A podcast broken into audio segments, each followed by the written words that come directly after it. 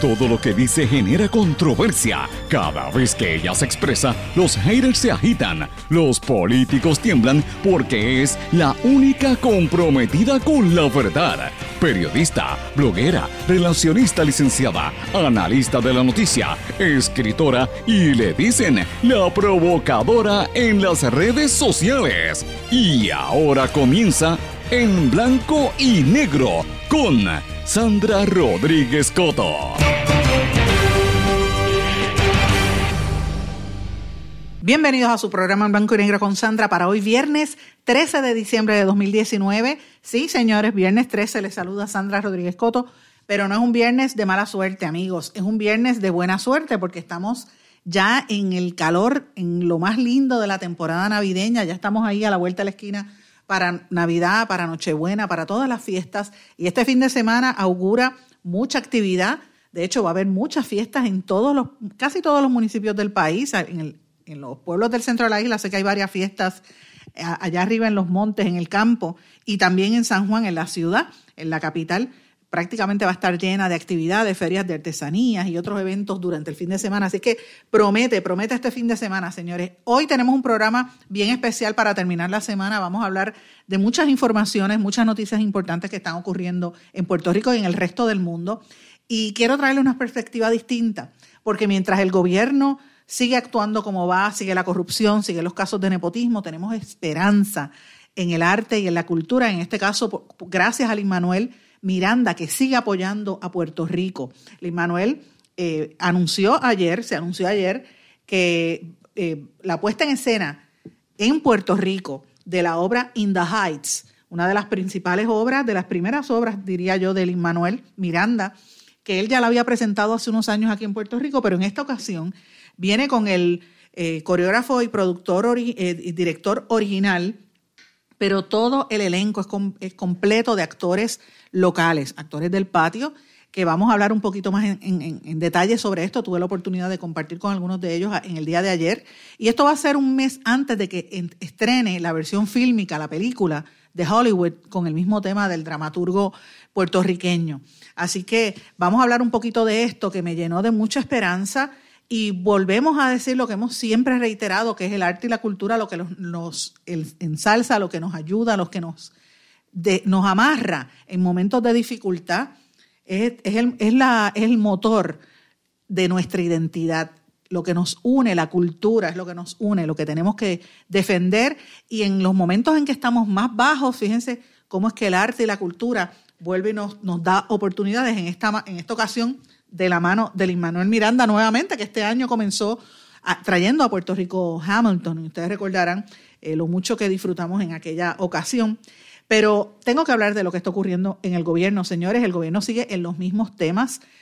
Ayer, anoche, trascendió finalmente una noticia que habíamos adelantado en este programa hace más de, yo diría que fue para, para finales de agosto, principio de septiembre, que es el hecho de que uno de los hijos del exalcalde de Guaynabo, Héctor O'Neill, radica la candidatura para la alcaldía, lo que anticipa que va a haber primarias en Guaynabo. Lo habíamos anticipado porque todos ustedes saben yo lo he dicho y lo digo abiertamente.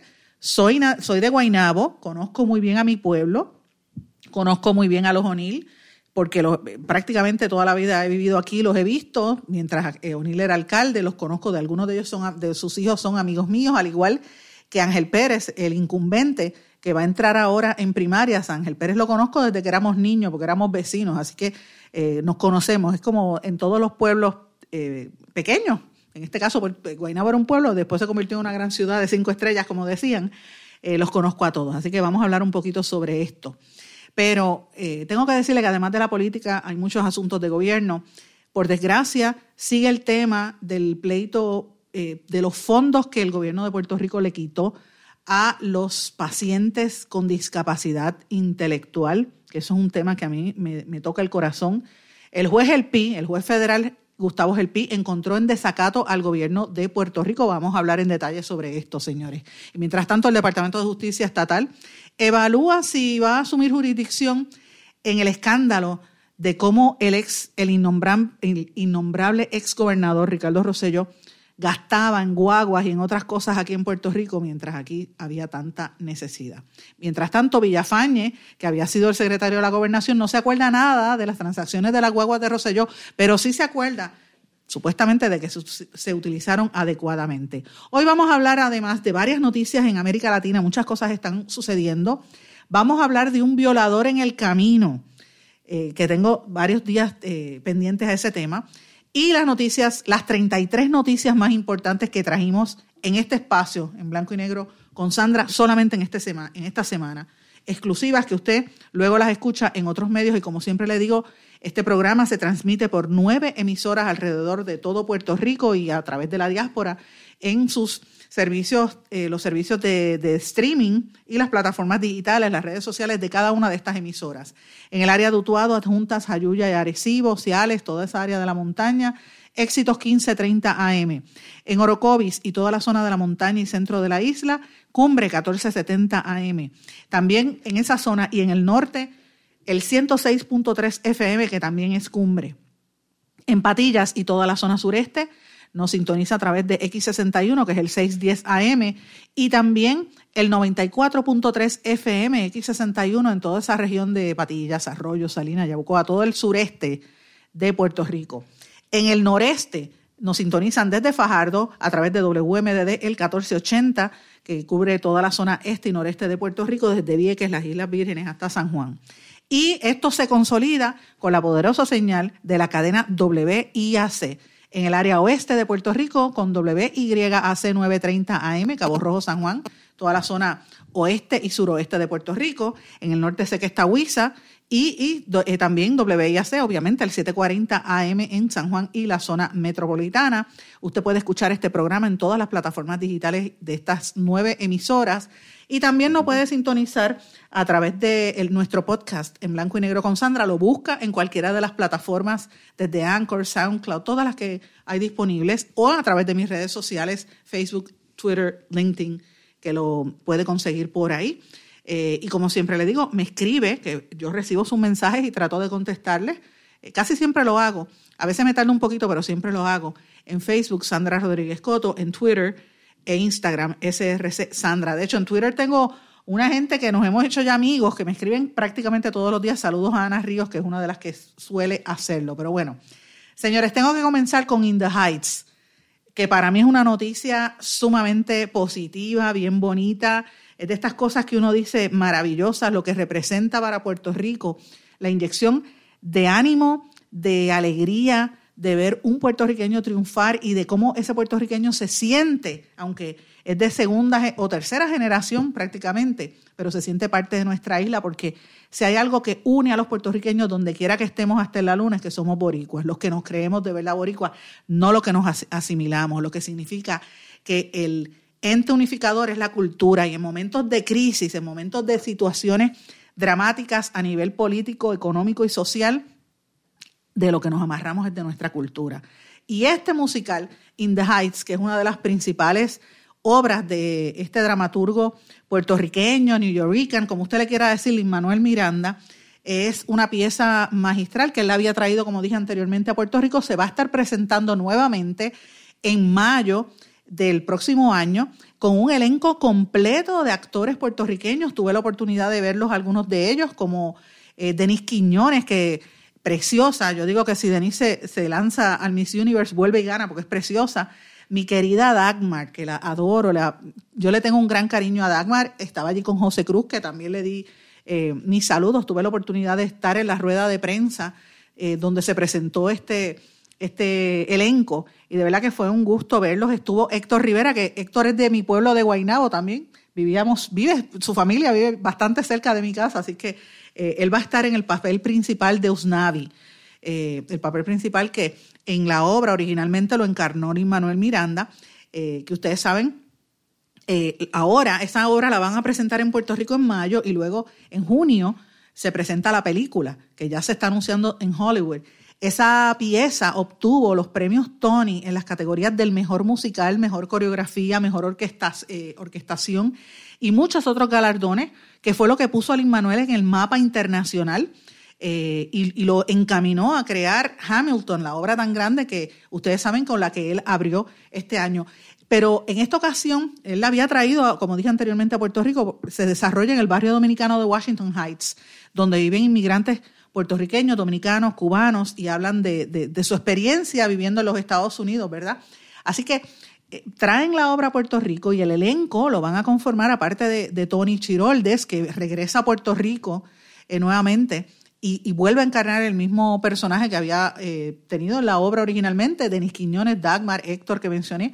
Va a estar también Juan Pablo Díaz, que yo he dicho que yo soy una fan de él, él hace ahora unos vídeos, eh, eh, Estado Crítico se llama. Juan Pablo es el hijo de un gran, gran querido amigo, compañero de los medios, actor y cantante, Rafael José, y de Magali Carrasquillo, que es una primerísima actriz también puertorriqueña, pero Juan Pablo es un muchacho que en su, en su propio fuero tiene un talento innato, es tremendo, me encanta, me encantó verlo allí. También va a estar Michelle Brava, que tiene una voz extraordinaria. Los jovencitos actores Didi Romero, que ya obviamente sabe, todo el mundo sabe de dónde viene, le viene desde la abuela la mamá. Eh, Didi Romero, es la, la, hija de Dedi Romero. Amanda Rivera, una muchacha muy talentosa. Y Felipe Alborz. Felipe Alborz es un niño, porque es un niño bien chiquitito, bien jovencito. Él acaba de filmar una película en México y Puerto Rico sobre el grupo Menudo. Yo lo he visto a él en obras teatrales y es extraordinario. Tuve la oportunidad de conversar con su mamá, que no sabía que era fanática de este programa y fanática de esta servidora. Yo dije, yo me, me sentí avergonzada cuando ella se me acercó y yo le dije, eh, yo he visto a tu hijo en, tus, obras, es maravilloso. Esta esta puesta en escena la produce Ender Vega, que también fue uno de los que estuvo colaborando cuando vino Hamilton y se presentó aquí en Puerto Rico. Interesante por demás que la dirección musical va a estar a cargo del maestro Ángel Cuco Peña, pero más que nada la dirección general y la coreografía de la obra va a estar realizada por Marco Santana, quien fue parte del montaje original de la obra. Eh, y, me parece que a mí es como una vuelta a regresar otra vez al, inicio. ¿Qué representa esto para Puerto Rico? Yo voy a dejar que ustedes escuchen de voz de don Luis Miranda, el papá de Lin Manuel Miranda, expresar lo que representa la puesta en escena de In the Heights en Puerto Rico. Eh, como todos ustedes saben, hicimos un momento donde eh, la realidad puertorriqueña es inclusive más difícil eh, y entendíamos que era una producción de regalo para el pueblo de Puerto Rico. Pero ahí también eh, cómo no solamente entregamos, eh, la gente aprecia la música y el teatro musical en Puerto Rico. Entonces nace de esa experiencia original de Hamilton. ¿Qué más podemos seguir haciendo en Puerto Rico donde el teatro musical, eh, que es lo que mi hijo adora, eh, ha hecho eh, por su vida, que el teatro musical siga triunfando aquí en Puerto Rico. Y In the Height era entonces el paso correcto. tuvimos la suerte de que Ender, que ya había cogido el dolor de cabeza de Hamilton cuando vinimos a principio de año, dijese, vamos a hacerlo nuevamente, pero esta vez es una pieza autóctona de Puerto Rico, con artistas puertorriqueños, pero con la calidad del Broadway, para que le podamos decir al mundo, mira, aquí hay talento, aquí se puede hacer teatro musical de primera categoría para que obras musicales sigan viviendo a Puerto Rico como Y eso que ustedes están escuchando ahí, ese garabato, fui yo anotando cosas que él estaba diciendo y otras que decían algunos compañeros que estaban allí presentes, porque me pareció maravilloso lo que él estuvo comentando. Quiero compartir un poquito también de lo que dijo el maestro Cuco Peña para que escuchen parte de lo que dijo Cuco en la presentación.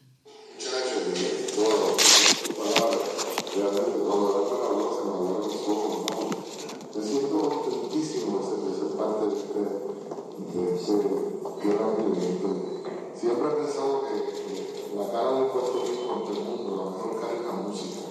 En este caso, pues, pues esta obra, más que ninguna nunca, es la que nos muestra la, la bondad y la nobleza del puertorriqueño, ¿no? la espiritualidad del puertorriqueño, del caribeño en general. O sea que, que habiendo dirigido muchas obras obras mexicanas, es un cierto un gran privilegio tener la oportunidad de, de, de trabajar, de dirigir musicalmente eh, y, de, y de contar con un grupo de compañeros, de músicos puertorriqueños que sé que le van a dar ese saborcito nuestro, Luis, a, este, a, este, a, esta, a esta puesta en escena, ¿no? O sea, que estamos, estamos ya recorriendo este, este grupo de, de colegas maravillosos que, que Eso fue parte de lo que dijo Cuco Peña, que fue, el, y ustedes disculpen el audio, pero es que eh, la rueda de prensa la hicieron en, un, en el lobby, ¿verdad?, del, de la sala de, del Centro de Bellas Artes y hay, había mucha acústica, entonces, así que era un poquito difícil captar el, el, los sonidos adecuadamente, pero lo cierto es que fue, en realidad lo importante es lo que se dijo y es la aportación que esta gente quiere venir a traer aquí, generar actividad y poner otra vez a Puerto Rico en el mapa internacional, que es lo que nosotros necesitamos, que se hablen cosas buenas de Puerto Rico, que no sea solamente la corrupción y la, y la maldita politiquería y los problemas que nosotros no, nos, nos están ahogando, nos están asfixiando, ni la quiebra, ni en todos estos problemas que tenemos. Pero el arte siempre es lo que ensalza a la, al país. No solamente estas producciones grandes, yo recuerdo cuando vino, por ejemplo, Evita, eh, Evita también, este, eso fue hace bastante tiempo, pero por ejemplo, más recientemente, eh, Mamma Mía, que fue una obra donde los actores puertorriqueños interpretaron en inglés, en In the Heights se va a mantener en inglés también, eh, lo cual pues es parte de la cultura. Hay muchos puertorriqueños que sencillamente no hablan español, como la Miss Universe recientemente. Así es que es parte de lo que vamos a estar eh, mirando y, y, me parece bien interesante. Quiero aprovechar también para decir que tuve la oportunidad de ver, como dije, a Dagmar, a quien quiero y aprecio muchísimo, la admiro, la respeto y más que, y más que nada el, respeto su trayectoria. También a su compañero José Cruz, a quien aprecio desde hace muchos, muchísimos años es un colega eh, comunicador y toda la vida ha estado cerca de los políticos, ¿verdad? También estuvo allí, pues obviamente yo estaba con mi amiga Ira Piñeiro eh, de la compañía Universal, estaba también otros amigos de, de diferentes empresas, estaban de, de eh, bueno, diferentes compañías, estaba este, sentados allí alrededor de todos nosotros y compartí con mucha gente. Una de las personas que tuve la oportunidad de saludar, y aprovecho a saludar aquí, es al amigo Omar Matos, que lo adoro, lo amo y lo quiero, es mi amigo desde hace más de 20 años, el, el comunicador y periodista Omar Matos, que está ahora en Telemundo en Dando Candela, y yo, a, con Omar y yo tenemos una historia larga. Yo sé que él está molesto conmigo porque quiere que vayamos a tomar un café, y yo la semana pasada no, quedamos en nada, así que él está, yo espero que no, caiga yo en la lengua de, de, los chismosos y empiecen a hablar allí en Dando Candela, pero Omar sabe que yo lo amo y lo adoro y ese amor está de por siempre. También aprovecho para saludar a Mili Canjiano, una compañera y amiga de muchos, muchos, muchos años. Yo no sabía que Mili es una de las gatas que escucha este programa, porque me lo dijo, aunque ella está en, la en una colega emisora FM, pero me dijo que siempre, de hecho, yo me decía, mira, ya mismo tienes que entrar al aire, pendiente al programa, como siempre, bien, bien graciosa y bien solidaria y bien trabajadora, porque Mili tiene algo que, que podrán decir cualquier cosa, pero Mili es una mujer extremadamente trabajadora, por eso es exitosa en la vida. Así es que la saludo a ella, saludé a todos los compañeros, vi a Mayra Acevedo, hablé un poquito con ella de lo que está pasando en WIPR, eh, la reportera de WIPR, eh, y vi a Camil del Nuevo Día, eh, bueno, a, a, la, compañera El Vocero, los, fotógrafos, vi una cantidad, Luis Alcalá del Olmo, un fotoperiodista que lo amo y lo adoro también, así que compartí un rato de lo más interesante con compañeros periodistas y, y artistas también allí en, en, esta puesta en escena. Así es que esto promete mucha información. Pero bueno, tenemos que regresar ahora a los temas áridos, a los temas un poquito aburridos. Eh, y es el tema de la, de la política y lo que está ocurriendo, porque mi responsabilidad es también hacer el análisis de lo que ocurre. Como dije al principio, uno de los hijos de Héctor O'Neill se acaba de erradicar su candidatura a la alcaldía para retar al incumbente Ángel Pérez. Me refiero a Edward O'Neill. Edward es el hijo mayor de ocho hijos que tiene Héctor O'Neill. Y obviamente esto usted lo sabía porque en este programa lo habíamos anticipado. Me parece que fue entre agosto y septiembre, tengo que buscar bien cuándo fue que lo dijimos. porque lo sabíamos. Ustedes saben, yo lo digo abiertamente, yo soy de aquí de Guainabo, de mi pueblo de Guainabo, conozco muy bien a casi todos los hijos de, Héctor O'Neill. A Edward creo que lo he visto, no compartimos y no lo conozco muy bien porque conozco más a Cano y a, y a otros de los hijos de, Héctor O'Neill porque los veo bastante o los veía mucho en el pueblo. Aparte de que algunos estaban casados con amigas mías, así que los conozco. Y, obviamente al alcalde, eh, al exalcalde Héctor O'Neill. Eh, a quien mucha gente pensaba que yo le había hecho relaciones públicas y empezaron con esos comentarios y yo hice la aclaración que no, no nunca le había hecho relaciones públicas a O'Neill, aunque lo consideraba eh, una persona que conocía y a su, su, esposa también. Lo mismo sucede con Ángel Pérez, que es el incumbente. Ángel Pérez es el alcalde de Guainabo y era, yo lo conozco desde niño porque era vecino de nosotros. Y Alisa Fernández, su esposa también, que le tengo un gran, gran aprecio a ella, a los hijas eh, y aquí en, en, Guaynabo todos nos conocemos a pesar de las, las peleas políticas. Pero lo interesante de todo esto es que Edward lanza su candidatura en el momento en que estaba pendiente el caso del papá, hubo una transacción con el, caso de acoso del otro, de su hermano, del Cano, que se llama igual Héctor O'Neill Rosa, eh, el segundo hijo, que todo el mundo en Guaynabo lo conoce como el Cano, que fue eh, acusado, ¿verdad?, por una una empleada, una eh, abogada del municipio que lo, lo acusó de ser, de él estar acosándola sexualmente y el, el municipio de Guaynabo va a tener que pagar más de un millón de dólares por esa demanda. La demanda entre la mujer y Cano O'Neill se transó. Ese caso está ahí, pero está pendiente el caso de Héctor O'Neill, padre, que todavía está pendiente en los tribunales. Ustedes saben que hay un, un caso pendiente contra él eh, relacionado a una policía municipal que era amante de Héctor O'Neill, que luego lo acusó a él de, violencia doméstica por maltrato y agresión sexual. Así que ese caso todavía no se ha ventilado y en, en ese meollo eh, su hijo lanza la candidatura. Así es que obviamente uno no debe culpar al hijo o a los hijos por las situaciones de los padres. No es la primera vez que sucede. Ahora mismo en Puerto Rico está uno que sale hasta por la televisión y dice ser analista político, fue legislador eh, y es uno de los que aparece detrás de los, es uno de los trolls en Twitter, lo tengo que decir porque la información que tenemos que él es uno de los que maneja o manejó la cuenta de la famosa vieja changa en Twitter y me refiero a Gary Rodríguez, hijo del convicto por corrupción exalcalde de Toa Alta, eh, eh, Buzo, el, Buzo, Ángel, el Buzo Rodríguez, una persona que no, por ejemplo, yo cuando era reportera lo traté con muchísimo respeto eh, y, me parece que fue una víctima de aquel proceso cuando tantos alcaldes empezaron y, funcionarios fueron apresados durante la administración de Pedro Rosello. Y me parece que en el caso del buzo, el papá de Gary Rodríguez no fue tan, yo creo que el mismo PNP no fueron justos con él en aquel momento.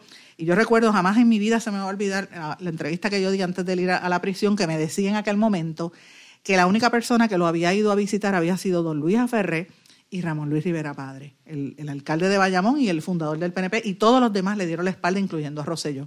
Em, y pues su hijo, a pesar de eso, su hijo regresó y ahora es un artista, ahora sale hasta los medios de comunicación y ataca a periodistas como me hace a mí todo el tiempo, se pasa atacándome en las redes sociales e insultándome, cuando lo menos que debería hacer es insultar y tener un poco de vergüenza sabiendo lo que le pasó a su padre. Otro ejemplo es Georgie Navarro, que ustedes saben, el papá de Georgie Navarro, que tenía el mismo nombre, también fue convicto, aunque había sido un legislador.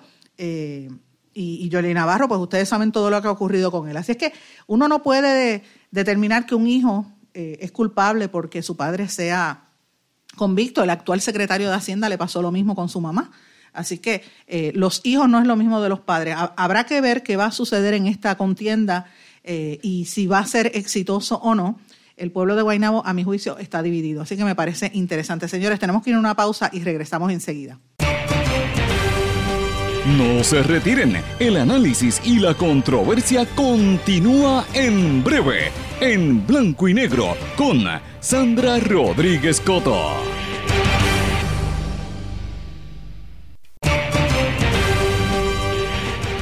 Ya regresamos con el programa de la verdad, en blanco y negro, con Sandra Rodríguez Coto. Regresamos en blanco y negro con Sandra. Bueno, amigos, como les dije al principio, el juez federal Gustavo Gelpi, que también es uno de los que oye este programa como Mili Canjiano, pues yo me río porque sé que él lo hace, me lo han dicho varias personas, incluyendo el, ex monitor federal de la policía y varios agentes me lo han dicho también. Así que eh, esto es un tema que yo siempre, cada vez que escribo una noticia o leo una noticia del juez El me acuerdo de esto y me, da, me da risa, porque yo digo, ¿qué está haciendo un juez federal escuchando esto? Pero bueno, eh, pero ahora en temas serios, ¿verdad? Esto que está haciendo el juez El es una situación bastante seria y a mí me indigna lo que yo, lo que yo veo y que tiene que venir un juez federal a tratar de poner orden, porque los desordenados en Puerto Rico no pueden entender qué es lo que hay que hacer los desordenados y los corruptos, porque en este caso la corrupción viene en el Departamento de Salud. El secretario de Salud negó, ¿verdad? dijo que le habían quitado entre 35 eh, y casi 40 millones de dólares al programa de personas con discapacidad intelectual. Me refiero a las personas que tienen algún tipo de retraso o problemas motor o problemas intelectuales, casi todos adultos. Ese programa le quitaron esos fondos y el secretario de, Salud decía que fue la Junta de Control Fiscal y el PI le dijo que no. Pues miren, ayer le encontró en desacato al mismo gobierno de Puerto Rico porque incumplió con el acuerdo federal y lo ordenó que de inmediato depositara 20 millones de dólares en el programa para atender a esa gente, además porque llevaban años sin recibir información, sin recibir servicios y sin recibir nada. Es una vergüenza que le hayan quitado entre 35 y 40 millones de dólares anuales a las personas impedidas. ¿Para qué? Señores, yo estoy detrás del secretario de salud. Y ustedes saben que aquí en este espacio publicamos, y lo publicamos en nuestro blog, que el secretario de salud empezó a utilizar unos fondos de Medicaid, fondos de WIC, fondos de la oficina de, cannabis y fondos de la oficina de sustancias controladas de los para atender a los em, eh, pacientes de sustancias controladas o adictos a sustancias controladas. Y quitó esos fondos para comprar unos ponchadores que de hecho los compraron y a los dos meses fue que hicieron el contrato y eso estaba bajo una pesquisa federal. Lo dijimos en este programa y mire lo que está pasando ahora. ¿Alguien ha dicho algo de eso en el gobierno de Wanda Vázquez? Es más, ¿algún medio ha reiterado este escándalo? No. Ahora, dentro de tres semanas o dos semanas, usted va a ver una historia de portada en un periódico. Ah, los, los eh, ponchadores de empleados. Mire, usted lo oyó primero en blanco y negro con Sandra. Es una vergüenza que estemos viendo esto, cómo manejan los fondos de las cosas que se necesitan. Y en este caso, el juez El Pi tuvo que venir a poner orden en una situación sumamente difícil. Y hablando de, situaciones difíciles, difíciles, la secretaria de Justicia parece que por fin está viendo la luz o alguien le dijo que hablara, me refiero a Denis Longo Quiñones, que dijo que la, agencia está evaluando a ver si van a empezar a, asumir jurisdicción en el caso de las guaguas de Roselló, de cómo utilizaron guaguas eh, y compraron estos vehículos y los manejaron con unos fondos que no se supone que fueran para eso. Ustedes saben que la gobernadora no había querido eh, hablar del asunto porque la gobernadora dice que es transparente, pero a la hora de la verdad está protegiendo al ex gobernador Ricardo Rosello. ¿De dónde salieron los carros? quién dio el dinero, por qué se contrataron a la compañía Light Car and Truck Rental, de dónde salieron esos fondos. Esas son cosas que van a tener que explicar. Esto fue una investigación que hizo Noticel, porque en este espacio también nosotros decimos quién es la fuente original, nosotros no nos atribuimos información que no es nuestra. Eh, y yo lo, lo felicito y espero que le den seguimiento a este tema, por lo menos aquí lo vamos a hacer. Mientras tanto, el exsecretario de la Gobernación, William Villafañe, que ahora es legislador, eh, se distanció, trató de distanciarse de la controversia porque utilizaron fondos públicos para hacerle campaña a Ricardo Rosselló, con guaguas de Ricardo Rosselló del gobierno, para hacerle campaña a un político. Y dijo, ay, nosotros no tengo nada que ver con eso, pero los vehículos se usaron de manera adecuada. Ajá. Y yo tengo el pelo lacio. ¿Qué es eso? ¿Cómo es posible que, que se despache de esa manera? Eso es para que ustedes vean, una persona ya está empezando él acaba de ser nombrado legislador y me refiero a Villafañe, el que tuvo que salir corriendo, huyendo él con Isa García y renunciar en medio de un escándalo por utilizar los, el tiempo y los fondos del gobierno de Puerto Rico y a través de un chat de WhatsApp. Em, estaban politiqueando con el ex el expresidente de la Comisión Estatal de Elecciones que le costó el puesto. Y ahora volvió a la legislatura, volvió a un puesto político, lo acomodaron en la legislatura y él se da golpes de pecho, escribe poemas a la ex primera dama, parece que tiene ese don de escribir poemas. Perfecto. Pero entonces miren, a la hora de la verdad no quiere explicar. Ese es el tipo de gobierno que yo preguntaba si nosotros merecíamos. Usted decidirá, usted que me está escuchando. Señores, en un tema que yo he traído, he querido ser bien cautelosa con este otro tema también, lo quiero mencionar porque los amigos de Fajardo sé que están pendientes a esto, el área este de Puerto Rico.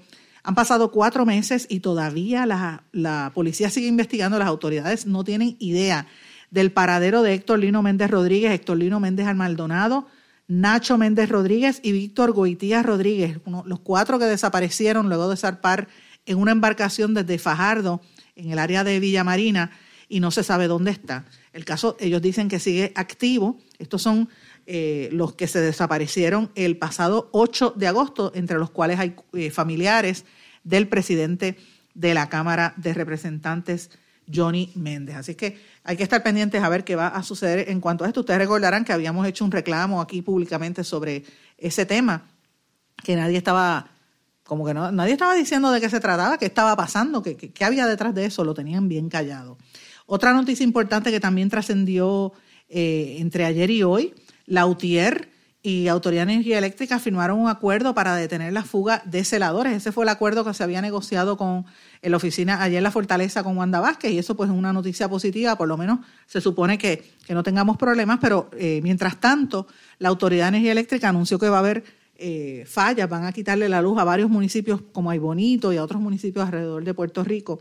Hay que estar atentos a los boletines cuando digan los, municipios finalmente que van a estar sin el servicio eléctrico este fin de semana. Yo sé que hay Bonito es uno de los que va a estar sin, sin electricidad. Eh, no sé los otros, estoy tratando de corroborar la información, no lo tengo, pero hay que estar pendientes.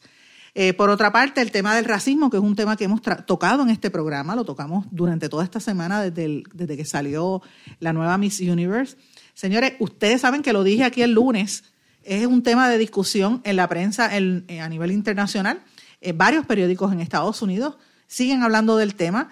El Orlando Sentinel, que yo lo había dicho aquí, pues ha seguido hablando del tema y ahora eh, publican una, una historia con la pregunta, ¿es Puerto Rico racista? Y hablan de, de, cómo se han estado burlando los puertorriqueños de esta ganadora por ser negra. Un tema interesante porque esto se discute en Florida, en Orlando, donde viven todos los puertorriqueños, pero a la misma vez es, una, es un tema, tú sabes, nos está, nos está poniendo en un lugar bastante negativo a nivel internacional. Bueno, eh, antes de, de, tener que irnos a la pausa, yo quería hablarles de un tema importante que no sé si ustedes habían escuchado este, este sonido.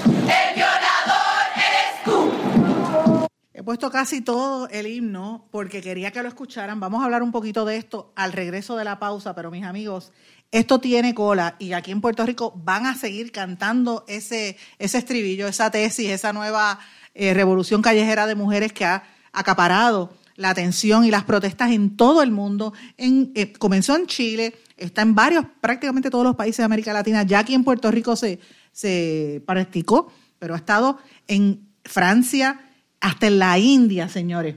Y vamos a hablar de esto al regreso de nuestra pausa. No se retiren, el análisis y la controversia continúa en breve, en blanco y negro, con Sandra Rodríguez Coto.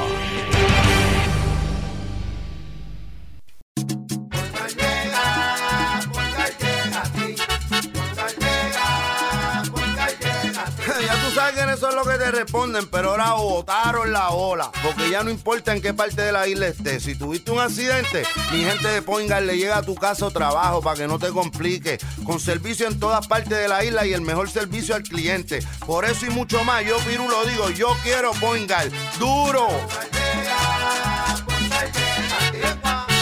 Beneficiario de Vital, llegó su momento. Es hora de cambiarse al plan de salud Menonita. Únase a los miles de puertorriqueños que cuentan con acceso directo a hospitales, médicos y especialistas alrededor de la isla. Beneficiario de Vital tiene hasta el 15 de diciembre para cambiarse al plan de salud Menonita. Más que un plan de salud, somos compromiso, somos servicio, somos su plan. Aproveche y cámbiese. Llame hoy al 1833-253-7721. Plan de salud Menonita es la opción. Quites el dolor de cabeza con sus obligaciones de contabilidad con los servicios que presta Villalba y Villalba Company. Directo, personal y con sensibilidad humana. Lo que se busca en un verdadero asesor de contabilidad para todo tipo de servicio de contabilidad, pago de IBU, pago de nómina, informes trimestrales y anuales y otros. Ofrecen servicio directo personalizado. Villalba y Villalba Company. Para orientaciones, su teléfono el 939-336-5774. 939-336 5774. El abandonar un animal es abuso y es ilegal.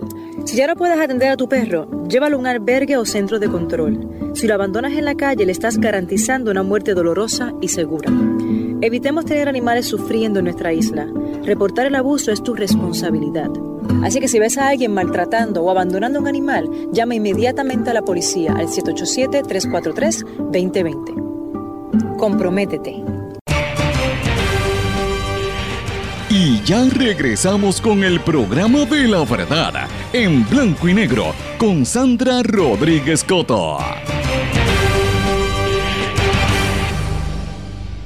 Y regresamos en blanco y negro con Sandra. El violador eres tú. Como les dije antes de salir de la pausa, antes de irnos a la pausa, esta canción, ¿verdad? Que es el himno que han utilizado muchísimas mujeres alrededor del mundo, inició en Chile como un performance eh, callejero, ¿verdad? Un acto en, Valparaíso, Chile, por un grupo de feministas que se llama el colectivo chileno Las Tesis. Y esta coreografía que le titularon El violador en, tu camino es como una forma de establecer una sororidad entre, entre miles, millones de mujeres que, según ellas, eh, van a ser claves en el triunfo finalmente de la revolución feminista. Se ha convertido en un himno global para que la gente entienda lo que sufren las mujeres por el sistema que las violenta y luego eh, no las protege, va en contra de ellas. Hay, han habido en algunos países una contraprotesta, ¿verdad? Hay algunos hombres que dicen no somos violadores. De hecho, han habido protestas incluso de líderes eh, católicos rezando y, evangélicos en distintos países. Católicos yo los, los vi rezando el rosario y evangélicos diciendo no soy no soy violador y ponían los altoparlantes y se formó como una pelea, una discusión entre bandos, ¿verdad? Entre la, entre los dos sectores, parecido a lo que ocurría en otras partes del mundo cuando, sobre todo en Estados Unidos, cuando había, había las, las polémicas con las clínicas de aborto, un lado los pro aborto y el otro lado los que no estaban a favor del aborto. Así que se dio una dinámica bastante parecida. Pero yo quise compartir el, el audio completo con ustedes porque eh, usted esté a favor o esté en contra del tema, la realidad es que en, el mundo la situación de la violencia hacia la mujer está escalando cada día más, está fuera de control y ya las mujeres se cansaron, sobre todo las mujeres más jóvenes, las generaciones más jóvenes, y dijeron, basta ya.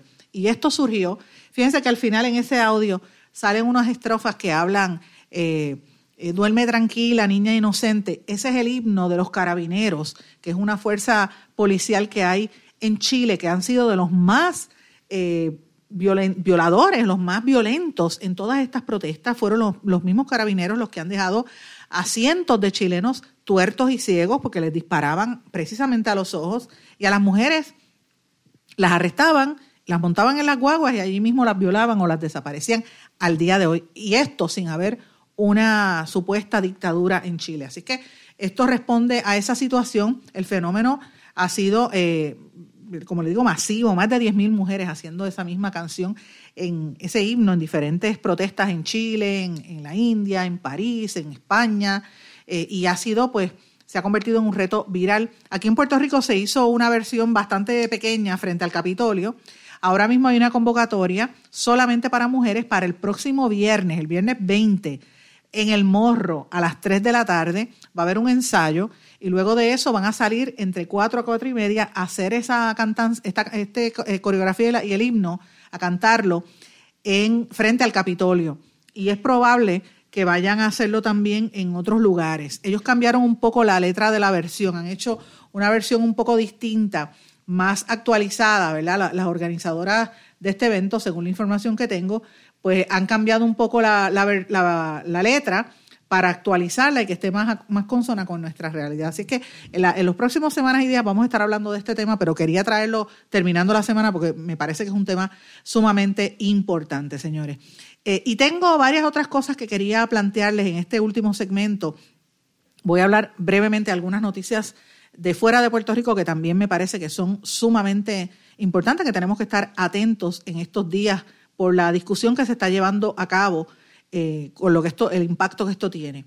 En Estados Unidos, ustedes saben que hubo un tiroteo en New Jersey, están investigándolo como un posible acto de terrorismo doméstico. Esto es importante porque fue eh, el, ataque fue dirigido a judíos, ¿verdad? Y, interesante por demás que cuando el, ataque es dirigido a judíos, pues lo ven como, como eh, terrorismo doméstico, pero cuando el ataque es dirigido a los negros o a los hispanos, no lo ven de tal manera. Y Trump lo descarta. Vamos a ver cómo va a correr esto en el día de hoy y en los próximos días. Mientras tanto, el Comité Judicial de la Cámara Baja de los Estados Unidos sigue tratando de los republicanos tratando de eliminar la acusación de abuso de poder contra, contra el presidente Donald Trump en, este intento por hacer un juicio político. Así que la, polémica sigue. Y mientras tanto, Trump está ignorando todo eso, se puso a relajarse a Greta, a Greta Thunberg, a la, joven activista eh, de medio ambiente, y ella a contestarle en, Internet, en Twitter, riéndose. Eh, de verdad que esta nueva generación vive en ese mundo. Pero Trump también tiene otro, una noticia positiva para él y es que logró aprobar la fase 1 del acuerdo comercial con China. Ustedes recordarán hace meses cuántas veces discutimos este tema en este programa eh, y el, nuevo acuerdo lo que va a evitar unos aranceles que había anunciado Estados Unidos contra los productos chinos que iban a empezar el 15 de diciembre. Así es que por lo menos llegaron a este acuerdo. Las negociaciones eh, ofrecen incluso hasta un 50% más bajo de los aranceles de lo que se había previsto. Así que eh, eh, Trump lo va a utilizar como si fuera un triunfo a su favor. Moviéndonos a América Latina, voy a decir que hay pendiente un documental importantísimo, me parece interesante, sobre el, el titulado Zona de Silencio, sobre Leonardo Padura que es uno de los cubanos más silenciados dentro de Cuba, el más que entrevistan a nivel internacional, pero el más silenciado y se está mostrando ese documental en la feria de cine que se está llevando a cabo en La Habana. Me parece interesante. Leonardo Padura, una historia escuálida y conmovedora. Es la cinta de que contra todo pronóstico ha llegado a la gran pantalla cubana, que es una de las mecas del cine latinoamericano, eh, y finalmente están hablando de la, de la dificultad de, de, los opositores al mismo régimen al interior de Cuba. Me parece eso sumamente interesante. Eh, eh, yéndonos a Bolivia, la Comisión Interamericana de Derechos Humanos anunció un acuerdo con el gobierno interino de Bolivia para crear un grupo independiente de expertos internacionales para investigar la violencia, los hechos que ocurrieron eh, precisamente allá en eh, Bolivia durante las protestas iniciales. En Brasil, el presidente Jair Bolsonaro dijo que no va a tolerar actos de corrupción en su gobierno y dijo que utilizaría un instrumento de tortura de la dictadura militar contra el ministro que incurra en corrupción. Mira qué cosa más terrible. Está como que dice, lo, lo voy a torturar. Y lo que se refería era a un el instrumento que utilizaron en la, en la dictadura brasileña, que duró del 64 al 85, que le llamaban el pau de arara, que era una técnica de, de, de, tortura donde ponían a la persona colgada de un palo, atada de pies y manos, para, que, para demostrar su determinación en el combate a la corrupción. Es que para avergonzarlos a nivel público. Amigos, eh, Evo Morales, el expresidente de Bolivia, llegó a Argentina, lo acogieron en Argentina. El gobierno le pidió que por favor, eh, ¿verdad? Aceptaron, lo, él pidió que lo, lo, consideran perseguido político, pero Argentina le pidió que no hiciera declaraciones políticas, que esperaran, ¿verdad? Un tiempo. Eh, de hecho, el gobierno de, Poli, de Bolivia también le pidió a Argentina que no le permitiera hacer política en su contra desde allá.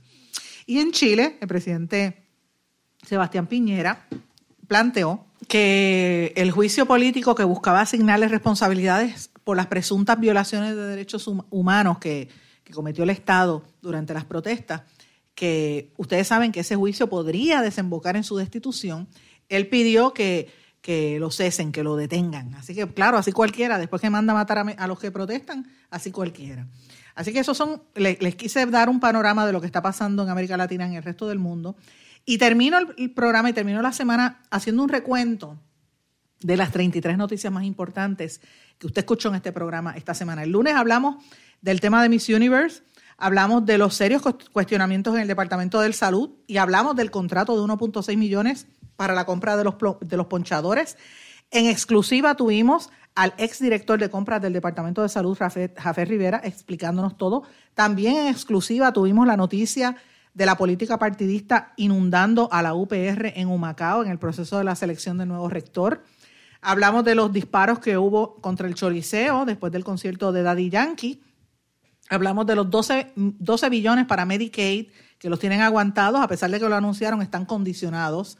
Hablamos de los juntos pero no revueltos, Pierluisi, Jennifer González, Wanda Vázquez y Tomás Rivera Chats, eh, y, de cómo empezó la polémica cuando Rivera Chats dijo que el designado secretario de Asuntos Públicos José Sánchez Acosta era enemigo del PNP.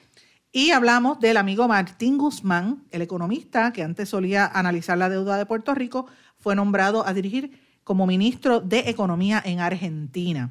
El martes hablamos nuevamente del tema del racismo, hablamos dos negras del racismo, en este caso esta servidora, y, a, y, tuvimos en este programa a la profesora Marielba Torres Muñiz, una de las coordinadoras del, del, Congreso de Afrodescendencia, profesora de la UPR, hablando de este tema. Hablamos sobre el infantilismo de los políticos y funcionarios, la venta de seres humanos como esclavos en pleno siglo XXI. Y hablamos de la investigación de los gobiernos de George Bush y Barack Obama sobre la guerra en Afganistán. El miércoles tuvimos en exclusiva al investigador eh, federal Arnaldo Chucho Almodóvar, confirmando lo que hemos estado anunciando aquí desde hace bastantes meses, desde octubre realmente, que el FBI investiga a Rosselló. Ese día, esa fue la portada del vocero, y tuvimos a Chucho reafirmando lo que habíamos, nosotros lo dijimos primero en el mes de octubre en este espacio. El Contralor Electoral le cortó un millón de dólares al comité de Rosselló. Hablamos del regreso de políticos, el Back to the Future de los políticos con Villafañe, con el mismo Ricardo Rosselló, Héctor Martínez y obviamente el anuncio de que Aníbal Acevedo Vila quería regresar. Archivaron también una investigación contra Ricardo Gerandi y hablamos de las pruebas de la virginidad, los huevos de dinosaurios más apestosos y cómo la cantante Rihanna destronó a Victoria's Secret, quitándole más de la mitad del mercado de la ropa interior de mujeres. Datos de estos curiosos que ustedes nos piden. Y ayer hablamos de quién se va del gobierno, de cómo la gobernadora Wanda Vázquez defendió a su esposo de unos serios conflictos de interés. Hablamos de la aprobación de la nueva ley de armas, de que la Fortaleza le pidió a la, a la Oficina de Contralor que averigüe y que audite el tema de las guaguas.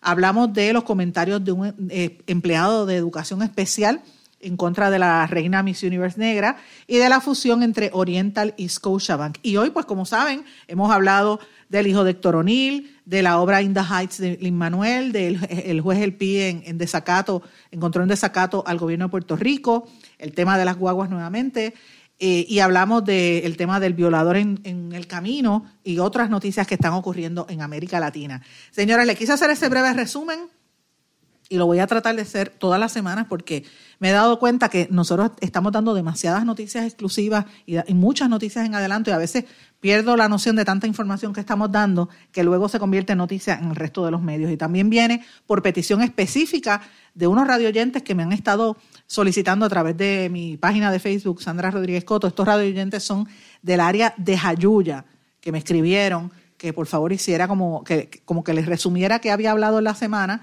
eh, y con mucho gusto pues lo hice. Así es que, amigos, con esto termino la semana. Les deseo un excelente fin de semana. Goce con su familia, prepárese para las Navidades y nos vemos aquí, hablamos y escuchamos el lunes en blanco y negro con Sandra. Que pasen todos, buen fin de semana. ¿Se quedó con ganas de más? Busque a Sandra Rodríguez Coto en las redes sociales o acceda a en blanco y porque a la hora de decir la verdad solo hay una persona en la cual se puede confiar. Sandra Rodríguez Coto en blanco y negro.